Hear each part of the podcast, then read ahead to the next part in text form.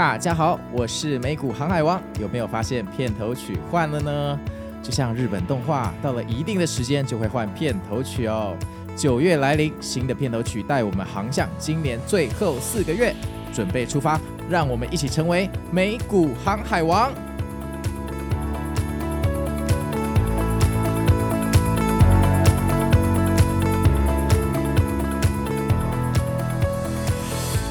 大家好，我是美股航海王啊。那现在录音的时间是台湾时间的礼拜一哈。那今天是第一次我们的这个书本导读的特辑啊。我将来为大家介绍一本书，叫《投机者的扑克》。那在那之前要讲一下哈，就是我今天下午去看耳鼻喉科啊，然后那个医生看到我哈，他就说：“哎，年轻人啊，你最近是不是很劳累啊？比较少睡觉？”我在想，我操！自从上次减少年之后，现在是怎样？人人会看面相，都可以算到我都没在睡觉。他说没有啦，你这个就是我感觉你是声带使用过度发炎哈，那你要好好休息，一定是睡觉太少哈。然后我就呃哦好吧，回顾了过去四个月哈，我们 Podcast 哈，如果再把我去呃不同的来宾那边上专访算进去，应该有快一百四十集哈。确实这个声带哈。操用好像有点过度，而且偶尔还要去唱一下歌啊，对不对？所以这样看一下，哎，好像也蛮合理的哈。至少不是一个会传染的东西，要声带发炎不会传染给其他人，那就还好。那今天的系列呢，是我粉丝一直敲完很久的说书系列。那这个系列其实我个人本来是兴趣缺缺，老实讲不胡烂哈，因为我一直很怕哈读太多书，让我的听众最后尽信书不如无书哈。倒不是因为我自己讨厌看书啦哈。但是因为这一本书真的很经典哦，这投机者的扑克是我看过所有的投资书籍里面，嗯，至少是前三名或前两名的哈。那如果以实用的程度来讲，它肯定是第一名或第二名。那这本书我一直是非常推崇大家去看哈。但是这本书啊，你领悟的一个程度会跟你经历过的亏损哈，跟你呃投资的这个时程有关啊。如果你今天才进市场半年，你肯定不知道在讲三小哈。你可能读完之后，哎，你就是呃，这个文字都记得了啊、但是章节都背得出来，但是其实你不知道在讲什么。那这本书就是你要自己走过人生的一些历练哈、在投资上面真的航海，然后遇到龙卷风，也遇到晴天的那个海洋的时候，你才有办法体会的一本书。好，那今天我来跟大家分享一下这一本书哈。那这本书我今天就只会分享前面几个章节哈，我不会整本书讲完，因为根据我对这个书的认知，讲完可能要录五集到八集哈，这个非常非常的久。那你可能说，为什么航海王你要录这么久？这本书对不对？这个 review 不是应该一小时半小时就要讲完？是快速导读？没有没有没有，我跟你讲，那快速导读，我觉得我个人不太喜欢啦。哦，我喜欢说。读到什么部分有共鸣的部分，我们要深入探讨。因为你整本书快速读完，那你干脆自己去读嘛。书最重要就是你读到有共鸣的地方，你要深入去探讨作者为什么这么想。然后这个时候你要去想说，如果换成是我，我会怎么想？然后再闭上眼去想说，我做得到吗？然后最后。如果要测试你对这本书的理解到什么程度，最好的方式就是你去介绍这本书给你的朋友。如果你有办法劝你朋友看这本书，我想你应该已经成功了一半。但是要你无中生有可以讲出说服别人去读这本书，其实它相当的困难哈。你们可以试一下。好啊，那这本书开宗明义就告诉你哈，这个作者哈，他本身啊，我们叫他小鱼哈，小鱼是他的昵称哈，鱼儿水中游的鱼。他自己是一个投机，那他说投资讲的是价值，那投机讲的是机会。诶，我觉得这句话真的超级中肯的。很多人哦，可能我们从小到大都被巴菲特洗脑，包括我自己哈，我们都觉得价值投资哈或投资两个字听起来高高在上，但投机听起来就是像小偷强盗，好像你今天去投机，你就是要抢人家的钱包，你就要去偷人家的雨伞。哦，事实上我们每个人都偷过雨伞嘛，对不对？所以我觉得他这句话哈。帮投机这两个字证明，哦，就是投资讲的是价值，投机啊讲的是一个机会。那在一场博弈游戏里面，胜率或胜者永远属于少数，哈。如果十个人的话，他认为七个人亏钱，两个人平手，一个人赢钱。哎，这个哈，我看到这里的时候哈，我就想说，哎，这不是我的美股心法之前有讲嘛，哈，我的。第十二集哈，EP 十二，大家可以回去刷一下哈。成为少数哈，让别人帮你抬轿。他认为说啊，你在做投资或者做比赛的时候，你要想办法像成功者好的方式去思考。你不要管其他九成的人，因为平手也是失败者啊。你钱拿去定存都有利息，你怎么可以玩平手呢？所以不要管其他九成的人，他们都失败者。如果你尝试去理解那九成的人在想什么，你最终就会变成那九成的人。所以你要想办法，好像成功者一样的思考，也就是我之前 podcast 在第十二集跟大家讲的哈，我们拿散户的筹码，但是我们的头脑要像机构一样去思考，好，就是这个道理。然后人多的地方不要去。好，如果你要成为少数，你必须有些特质是少数的特质嘛。那很多人会呃曲解了这段话的意思哦，他就觉得说，呃，群众往哪里走，他一定要站在对面，死都要对干。可是你要知道，市场就是一个海浪啊，你站在海浪的对面，你很可能下一秒就死掉了。而且这个海浪就是无数的参与者，从散户到机构形成的，就叫市场嘛。所以很多人觉得我要反市场操作，反市场好、哦、去赚钱，可是。他常常就会变成说：“我莫名其妙，我就是要反市场，不管什么状况下，我就要跟大家对干。”结果这种人死的比那个羊群效应那九个人还要快啊！那为什么会这样呢？我们到底要怎么样去正确这个理解这句话？哈，我的认知是这样，就是说，你反市场，其实你不是反市场的过程，而是反市场的结果。譬如说，现在大家都很看好 AI 的板块，对不对？这个时候你就不要去反市场，你应该顺势而为，就我们所谓的顺势哦，顺势。你应该站在市场的旁边，不要站在对面。等到这个 AI 涨到一定的程度了，好，看得出来这个买盘的力量开始减弱，或者说它已经涨到这个高度，早期进去的人已经开始想要获利了结，变成潜在的空头的时候呢，这个时候你再去反市场，也就是说，别人如果继续加码，这个时候你反而要做一个减码的动作。所以作者觉得说啊，这个反市场其实是你要去反市场的结果哈，绝对不是呃这个整个过程都要跟人家硬干，那这样就比较不好哈。就是所谓的转泪点的时候才站到对面去哈，那你逆向大众哈所产生的结果，而不是过程哈。那根据这个逻辑推演，就像我刚刚讲的一样，像 AI 这一波对不对？在个过程趋势在形成的时候，你一定要顺势。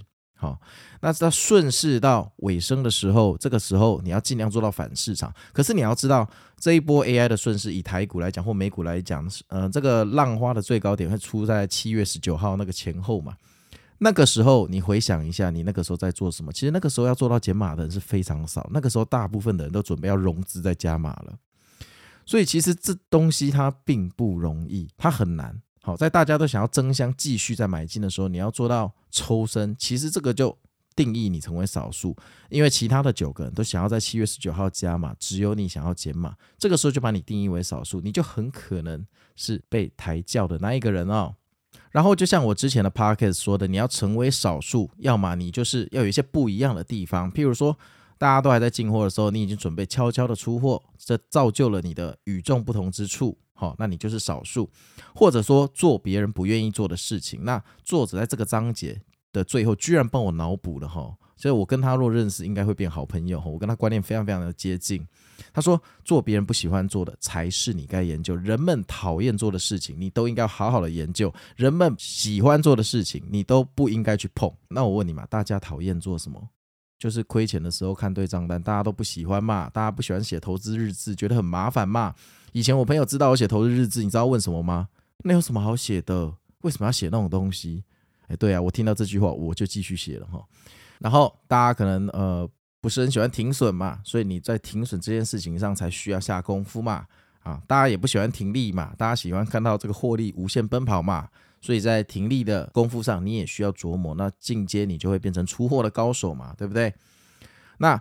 小鱼这边呢，他列出了三个点哈，这三个点就是他觉得大众普遍不喜欢做，这是我们应该要研究的啊。第一个有节制的交易，他说啊，他觉得主力庄家很喜欢欺骗你，他也非常的愿意欺骗你，他们只能用盘面来告诉你哦，想引诱你买入的时候，就让盘面变超强，无视一切的利空哈，利空反而大涨。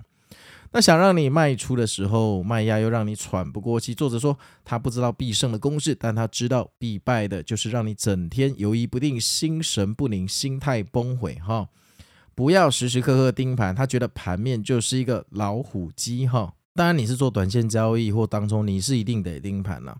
但是我觉得，如果说你今天放的金额很多，要你不要时时刻刻盯盘，其实它相当的有难度。哈，那到底我们应该怎么办？那我觉得这本身是很困难。如果你放的钱很多，你一定会时时刻刻想要盯盘吗？那盘面就是一个老虎机，到底要怎么办呢？那改变心态啊，个人认为不如改变部位哦。如果你身上都是一些无趣的部位，诶，你看盘的欲望自然降低。譬如我现在讲一个超无聊的事情哈，啊，如果你的部位里面全部都只有，譬如说标普的 VOO，你会想看盘吗？那可能不会嘛，因为你知道那个就是佛系投资，你要看什么看呢？哦，那今年要跌到像去年那么低也很难嘛，所以你自然就不会去看盘。当然，听我 Podcast 的听众，好买 VOO 的可能很少，你们大部分还是买一些赤兔马的部位哈。那与其要你们去做到说呃盯盘又不出手哈，我觉得最好的方法是你的部位别太多啊，就是我一直说的，你不要满仓哈。其实你没有满仓的时候，你自然得失心没有那么重，你也许哈。就算你时时刻刻盯盘，你手也比较不容易去进进出出。那如果你能做到说，哎，你很常看盘，手又不常进出，那你真的就是超强了。我非常确定你一定就是那少数的一个人，因为其实这是非常困难的事情哈。那你可能跟我说，航海王啊，赚钱怎么那么辛苦？为什么要成为少数才能赚钱？我就是想要躺着赚。哎，兄弟啊，这个世界上哪一件事情是不用成为少数就能赚钱的？我我说一个比较稳定的职业，像公务员哈，公务员够稳定了吧？哈，公务员算是一个比较稳定的金饭碗。可是你公务员如果要领的比别人多，你也要当主管啊。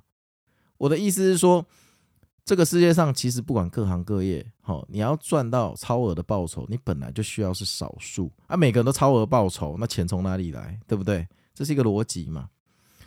好啊，那第二点就是他觉得价格低下就买入哈，不看 K 线的走势，只看价格，那人生少很多烦恼。那他觉得因为 K 线太泛滥了，已经成为主力这个欺瞒大众的工具啊。那反而早期这种只看价格的流派没落了，于是他变少数的方法论，那少数就能赚钱，他是这么觉得。那我这个哈，让我回想起，其实我在九年前、十年前做股票的时候，我我只看价格跟基本面，我也不看什么 K 线跟趋势。所以主力就算再怎么辛苦，演一些上演惊天跳水行情或拉升宇宙的戏码，完全都对我没有用。为什么？因为我不点进去啊，我不点进去，他只在里面在那边自导自演，关我屁事啊，对不对？可是呢，我觉得这个流派有一个致命的缺点，就是这个流派的前提是你的出货技巧要非常的好。那如果你出货技巧不够好，你又用这个流派，有一天你赚的钱一定会靠实力还回去。所以作者这段话，我个人觉得很精辟，但我觉得它是有附带条件的哈。你今天呃，比如说你买在五十块，然后现在股价涨到九十五块，那股价掉到七十五块的时候，你可能不会有感觉。可是说不定人家那日内走势是斜四十五度在崩盘、崩盘、崩下来的，很可能很快就到四十五块了，会低于你的成本价。但是因为你没有看那个走势，你不知道它斜率的走势，哈，你不知道市场的情绪是怎么样去影响它，所以你可能会因此就发生非常悲惨的事情。所以我认为，如果你只看价钱，啊，那你从来呃不看 K 线，啊，不看走势图，那你的出货技巧要非常的好，你停利单跟停损单，你打了就不能再动，哦，就放在那里，哦，不要去动它。那第三个，呃，作者说他觉得最珍贵的、最珍贵的也是最重要的哈。第三点，胆小是最珍贵的特质，所以平均而言，历史统计啊，女生的报酬率比男生高啊。那胆小就意味着，哎，你可能比较注重风险哈。看到大家要进去冲尾创的时候，你看到了前方的风险，你觉得前面呃那个已经获利的那么多了，现在进去可能有危险。但想要冲刺的广大的这个冒险家们，可能愿意买在一百五十块租个套房哈。那这个就是其中的差距，好，女性的平均报酬高于男生，他觉得胆小是种珍贵的特质，大家要学习胆小，多重视风险。那我觉得这个点就是绝对没有问题，而且这个点是需要经过修行的啦。而且作者还说到，他觉得杠杆的市场女生更少，尤其是期货股票的话，女生的比例会比在期货还要高，因为股票的风险没有那么大嘛。好，好，接下来作者就说到哈。这个买卖其实就是就是进出场的点位决定你的盈亏，就是你的卖价扣掉你的买价。这个其实我之前的早期的 podcast 哦也都说过，大家自己回去刷哈。就是你读了那么多总经的新闻，读了那么多财报，最后还是取决于你买在多少钱，卖在多少钱，这中间的价差哈才是真的，只有这个价差才是真的，其他都没什么意义哈。那你的买价卖价哦，作者说决定你赚钱还赔钱。作者这边就举了一个例子哈，他去追高一个股票，然后本来大涨上去，那后来呢，这股票跌下来的时候太猛烈，他没有守住利润，变差点收跌出场。然后他后来经过多年的股癌的生涯之后呢，他就理解了一个道理哦，就是他发现啊，几乎在任何的点位啊，做多或做空都能盈利。好，他认为股票哈，比如说日内走势画起来可能是一个波浪或骆驼的山峰或心电图。可是，呃，我们交易者跟市场的交集啊，就是在这个趋势图上面画出两个点，一个叫买进的点，一个叫卖出的点。这两个点的垂直价差就是你的利润或亏损。他后来发现，其实反正也没办法买在最低，没办法卖在最高，哦。但是其实任何的点位都可以做空与做多。那这个讲法其实是非常正确而精辟，但其实它极度的危险。为什么呢？因为在一个心电图的走势里，确实。啊，我们从呃事后来看，你一定可以找到两个点是可以低价买进、高价卖出的嘛。可是前提是，那你已经知道结局了，你知道在何时卖出啊？那真实世界的情况，很多时候是呃那个过了波峰之后，你没有卖出，结果它掉下来的时候，结果你变成亏钱，就由盈转亏哈。所以真正的问题是你出货的技巧到底到哪个程度？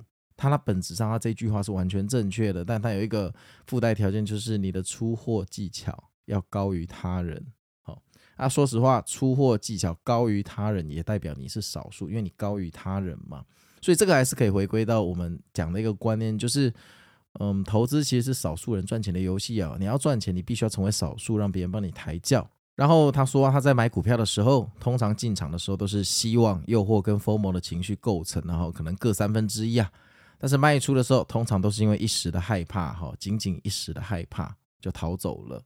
他讲说啊，这个涨跌本身无意义，参与了之后才有意义啊。涨跌本身也没有情绪，但是你入场了之后就会有情绪。哎，我觉得这句话真的非常好，大家把它记下来哦。涨跌本身无意义，参与了后才有意义。这句话间接要告诉你，不要觉得你没有在场内，今天涨了五十点，你就少赚五十点。一定很多人这个想法，我非常的了解你们，因为我自己也是。就今天我卖掉了，哦，一百块卖掉，过三天它涨到一百一十，你会觉得市场欠你十块钱，对不对？但你不要这么想啊，兄弟，因为你离场了之后，你跟市场没有关联，你们已经分手啦，所以你不用管分手后的那个股价涨到哪里去或跌到哪里去了，哦，参与了之后才有意义，没参与的时候就忘掉它吧。那涨跌本身没有情绪啊，但你一旦入场之后，保证你每天都被情绪纠缠，哈，因为你会开始有患得患失，哦，你会开始希望行情如你预期的发动。那提到情绪这个词呢，啊，作者接下来就讲说，市场的情绪是所有参赛者情绪的堆叠总和。你不要跟市场讲道理，因为参赛者每一个都是人。那既然这个情绪是所有参赛者的总和，就是所有人的情绪的总和，那我们就可以用人来影射这个市场。就像你的女朋友生气，请问需要理由吗？LV 的价格真的等于它的价值吗？它价值有到那么贵吗？好。这个很是不是很耳熟？你常常看盘，你就知道，有时候市场哦该涨怎么不涨啊？利多却给我大跌，到底在做什么？哈，那不就是这个意思吗？你女朋友生气真的需要理由吗？有时候她那一天说不定只是身体不舒服，她就想发脾气嘛。那你在那边一直找理由，就像你在股票里面找说，干今天为什么涨？干今天应该要跌，为什么还给我涨？有意义吗？因为市场的本身就是人的集合，人就是由情绪去驱动的嘛。你都知道说你女朋友可能今天脚痛，所以心情不好，所以容易跟你发脾气。那你怎么就不能理解市场今天这个哪里不好，所以他可能想要发一下脾气，所以来个无意义的涨跌，那你却拼命在那边找理由，对不对？所以这个就是跟我讲的一样哦。其实我也很不喜欢去帮涨跌找理由，因为事情已经在发生了，你还在那边找理由。等你找完理由，这个人都死了，兄弟要赶快急救啊，而不是在那边找理由哈。那市场直指人性的弱点，而市场呢，就是人的总和，所以市场的弱点就是人的弱点的集合体哈。这个也是他讲的，我真的觉得他讲的非常好。那他说啊，你女朋友发脾气的时候讲道理有用吗？就像市场正在崩盘，你还在找道理解释，我的妈呀哈！所以他说，市场是情绪的总和哈，大家对市场的涨跌哈，千万不要过分的去解释跟从事找出一些逻辑。那我跟你保证，如果你越喜欢看新闻，越喜欢看总经的东西，喜欢从什么各式各样的油价、美元去预测股票未来的走势，你越研究这些东西，你的逻辑就会越被强化，涨跌你就越容易去找理由哈，这个是非常危险的哈，要放轻一点。好，接下来他说，呃，这个给平衡一个支点哈，就是你人生不要只有交易，不然你会太过集中。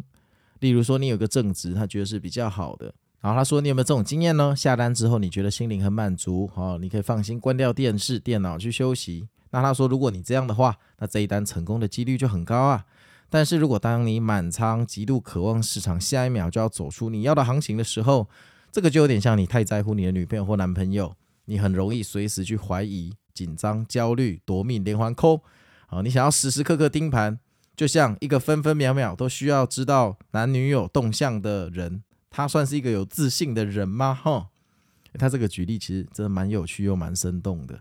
但是你也不要勉强自己，想看盘就去吧。哈，你要遵从你的心理，但你要知道，当你会因为部位而想看盘的时候，表示你的部位可能有点太多了。哈，这是一个小小的警讯，你要把它记在心里。那最好的检视方式就是盘面的反向运动，你能不能承受？所谓的反向运动，就是你今天做多，但是盘面却往下跌。你做空啊，盘面却往上涨，好，那这个就有点像你宠女朋友也会有一个底线哈，交易也要有个停损点，在底线之上包容女友，在停损之上宽容行情，诶，这个真的讲得非常好，这是他书里面写，我直接照抄哈，在底线之上包容女友，在停损之上宽容行情，这就是交易的艺术，也是象征弹性哦。然后接下来呢，作者就用这样的结尾，再开启了下一个标题，叫弹性啊。啊，弹性又是什么？他说，就像中国的武术，哈，高手对打从来不希望一招制敌，但他希望在缠斗中获得最后的胜利啊。因为你一招制敌，又不代表你会赢，对不对？啊，就像你方向看对了，市场短期还是能走出许多莫名其妙的行情。呃，他举了一个他之前做玉米的例子哈，就是他进货之后一直没有走出他心中这个宛如交响曲般的盛大行情啊。那他有一个规则，就是时间若过太久，行情没发动，哎，部位就要减半哈。那他减半之后，头脑他仍然觉得浑浑噩噩，于是呢，他就在自己的盘后时间去检验自己的心态哈。他就闭上眼睛问自己说：如果我现在是对面的空头，我在想什么？结果他突然发现，哎。哇，他居然可以列出十一条做空的理由。于是他睁开眼睛后，他就清醒了。他认为是他手上的部位跟期待哈蒙蔽了他的心灵，所以他就赶快立马把多单全部平仓改进空单。那后来他这个交易超成功的，因为后来玉米找不到支撑的力量就跌下来了哈。那跌下来之后，他空单赚了钱，又反手做多，又做了一次哈。哎，你有没有觉得这个很熟悉哈？我之前在我的 podcast 一直跟大家讲哈，就是。你的部位会控制你的心灵哈，到头来大家股市的技术其实不会差太多哈，其实都是控制部位。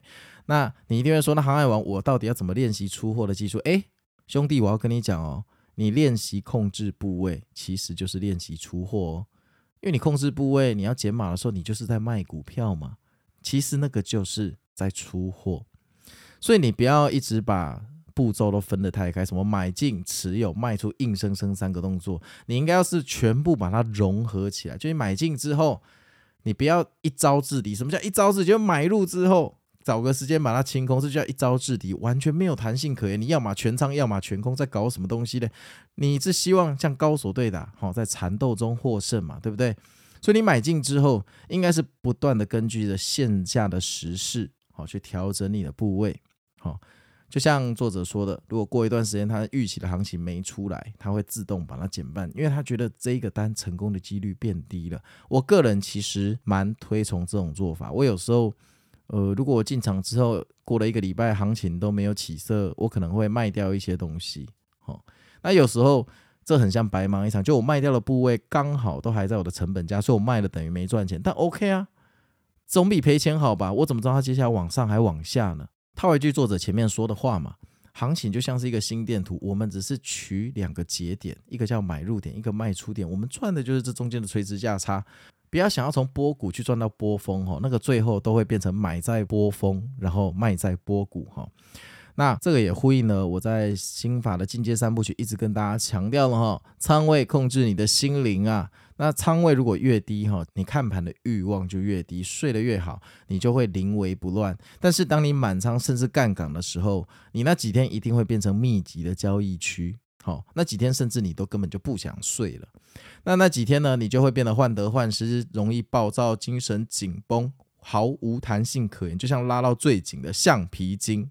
出了什么事哦就会断掉，所以这个就很不好哈。所以我建议大家还是要学习控制部位哈。好啊，那这个就是我们今天的投机者扑克的导读，我帮大家复习一下哈。那作者在一开始就讲说，市场其实是情绪，好，投资讲的是价值，投机讲的是机会。那胜者永远是少数啊，就一人赢，七人亏啊，然后两人平啊。那我们要想办法做到少数做的行为才能获胜。好，就像我之前讲的，你做别人不愿意做的事情，或者你拥有别人没有的特质。好，那作者提出要有节制的交易。